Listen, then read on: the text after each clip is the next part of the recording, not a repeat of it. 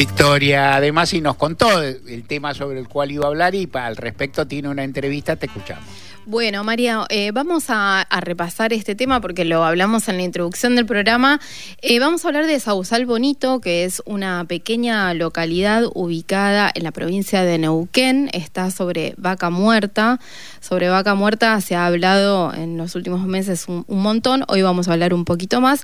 Pero en relación a lo que están viviendo los vecinos de este pequeño paraje, que son unos 500 en total. Eh, Sausal Bonito es una localidad de decíamos, apenas 500 habitantes, es una zona de chacras que está sobre Vaca Muerta.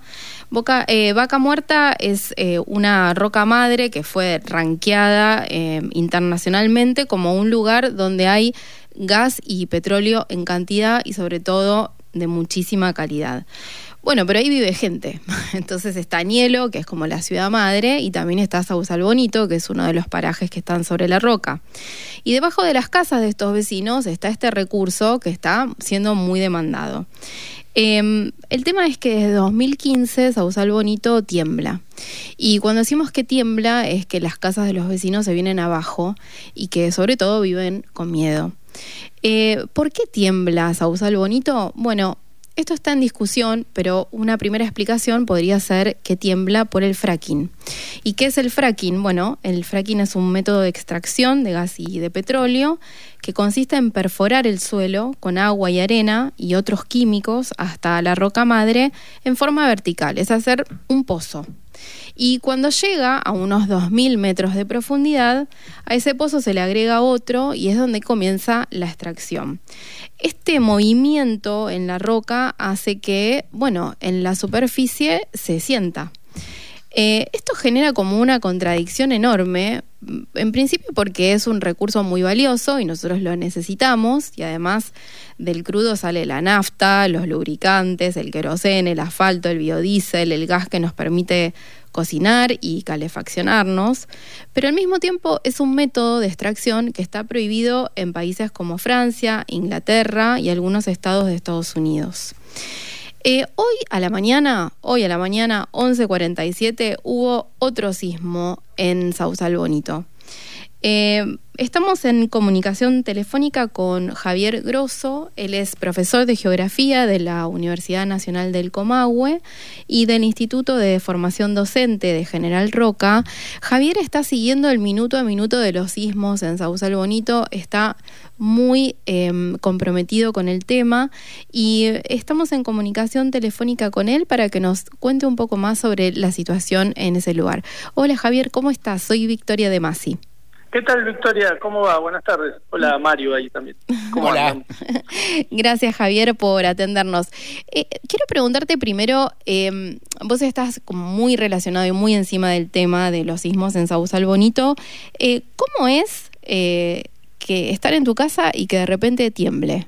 Muy muy básico. Bueno, ahí un, un, poco para agregar eh, perfecta tu síntesis, digo, de repente algo que no ocurría hasta 2000 hasta, hasta el año 2015 en esta localidad, en estos parajes empezó a temblar y muchísimo. Las vecinas y los vecinos lo cuentan de manera muy distintas, pero te relatan que suenan vidrios, suena el techo, cruje como explosiones, como choques. Alguien te, lo define como un choque de algo que chocó contra la puerta de tu casa. E, esas situaciones se vienen dando eh, ya desde, principalmente en Sausal Bonito, desde el verano de 2019. Una situación sin precedentes, inédita para el pueblo y que empezó a tener consecuencias un poco las que mencionabas, las casas se les empezaron a quebrar, ya han tenido que tirar cinco casas abajo y luego construirlas.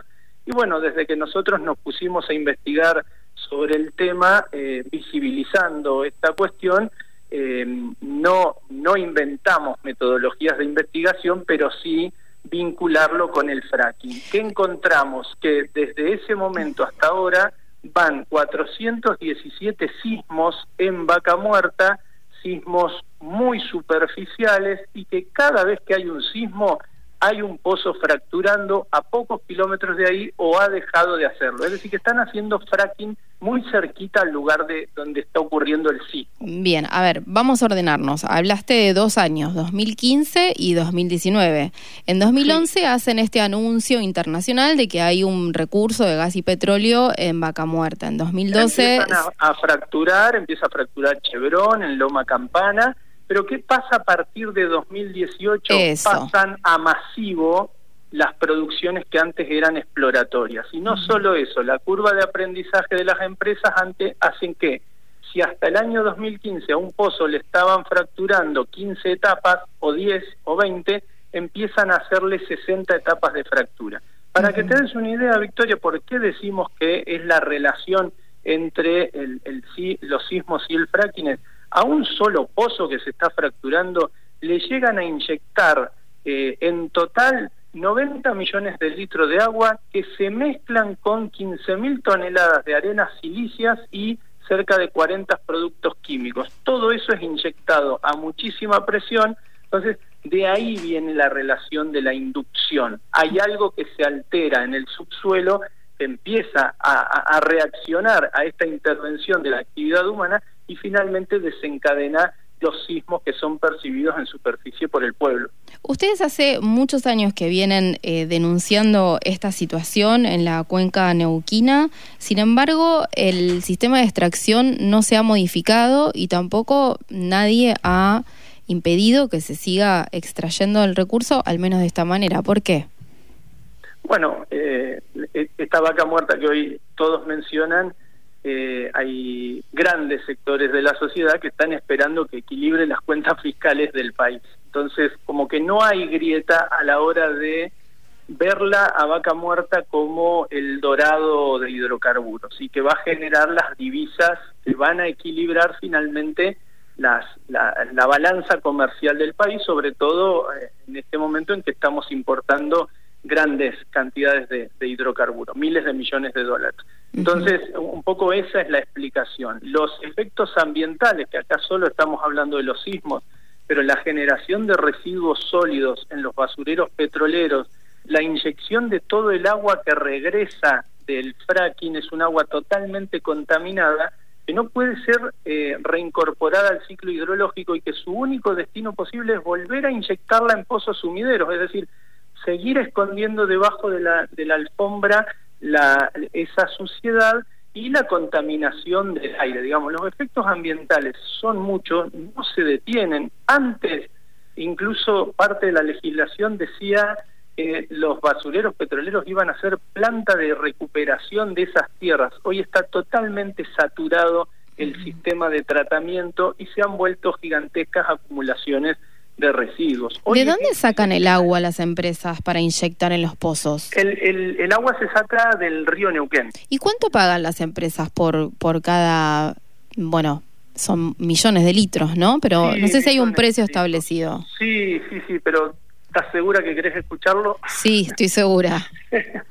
eh, pagan 20 pesos eh, de canon por un metro cúbico de agua. Es decir, por sacar agua del río Neuquén, purísima agua del río Neuquén, pagan 20 pesos los mil litros de agua. ¿Y cuántos eh, litros se necesitan más o menos para perforar un pozo? El, la, la, instancia de perforación no utiliza tanto, es más la de fractura uh -huh. la que utiliza. Eh, un pozo vos lo perforás, el, lo, la formación vaca muerta, los no convencionales, si perforás y llegás con un caño hasta vaca muerta, uh -huh. no, no sale nada hasta que no fractures. Y en las instancias de fractura es donde un pozo puede llegar a consumir, como algunos pozos del yacimiento Loma Campana, pueden llegar a consumir 120 millones de litros de agua. Javier, lo voy a repetir para que quede claro, son 20 pesos los mil litros de agua que extraen directamente del río Neuquén. Del río Neuquén, sí, sí, sí, un mm. agua purísima, porque Bien. baja de la cordillera y es un agua que en ese en ese sector. No es tanto quizá pensarlo en, en, en, en, volúmenes o la relación con el dinero, sino ahí lo más importante es pensar que de esos 90 millones de litros de agua, hay una parte que va a quedar en el subsuelo en la formación, pero lo que regrese no puede ser reincorporado al ciclo hidrológico del agua. El, el material, el sistema de fracking genera un material de descarte que no puede ser devuelto, digamos, al ambiente que, donde viven las personas. Eso es básicamente. El agua tiene que ser reinyectada, ni siquiera sirve para regar mm. eh, caminos, eh, pero los, las acumulaciones de tierra empetrolada, esa crece y en Añelo los basureros petroleros están muy cerquita del ejido urbano y vos los respirás apenas llegas al pueblo, eh, estás respirando los residuos eh, petroleros. Eh, sobre Añelo, que es la ciudad digamos, que está sobre la roca y que tiene mucha actividad en relación a hotelería, bueno, lugares donde los trabajadores eh, duermen, eh, están las escuelas, hay un casino, un sistema de transporte.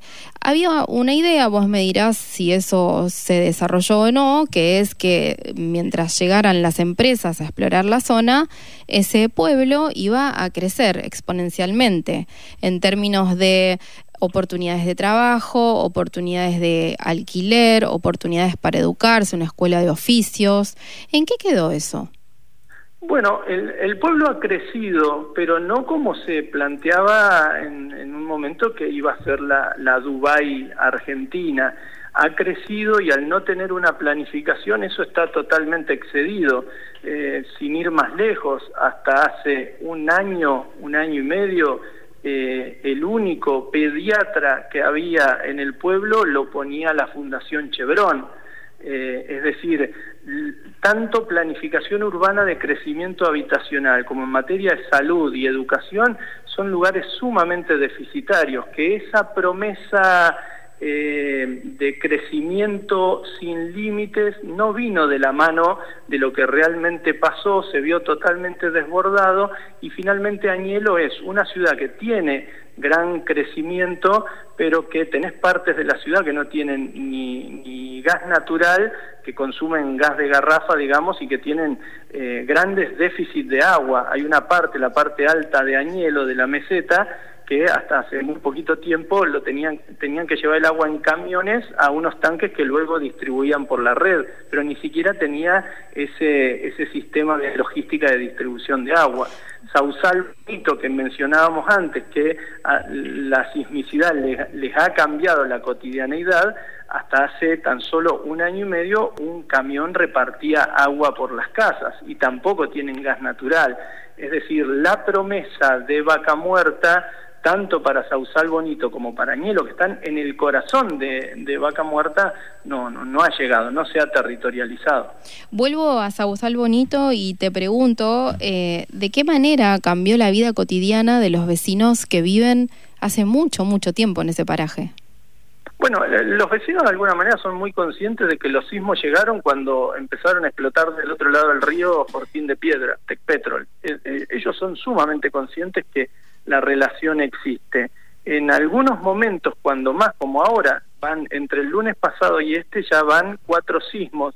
Los vecinos se ponen en alerta, ya empiezan a acostumbrarse a esta situación, pero nuevamente se embroncan cuando, como el martes pasado, un fuerte sismo les hace temblar o les hace caer un poco de mampostería en la casa, o tiemblan los vidrios, o, eh, se genera un susto en años anteriores, donde han habido sismos de mayor magnitud o mayor número, eh, lo que planteaban es, las personas mayores se asustan, pero niñas y niños también se asustan, porque no entienden, porque no saben a qué hora va a temblar, porque no saben qué puede estar pasando.